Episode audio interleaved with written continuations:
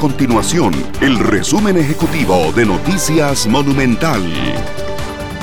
Hola, mi nombre es Fernanda Romero y estas son las informaciones más importantes del día en Noticias Monumental.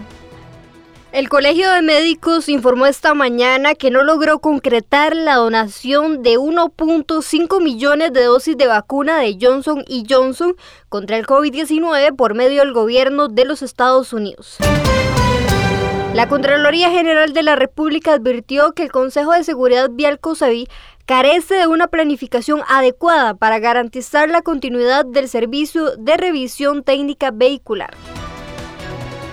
Estas y otras informaciones usted las puede encontrar en nuestro sitio web www.monumental.co.cr. Nuestro compromiso es mantener a Costa Rica informada.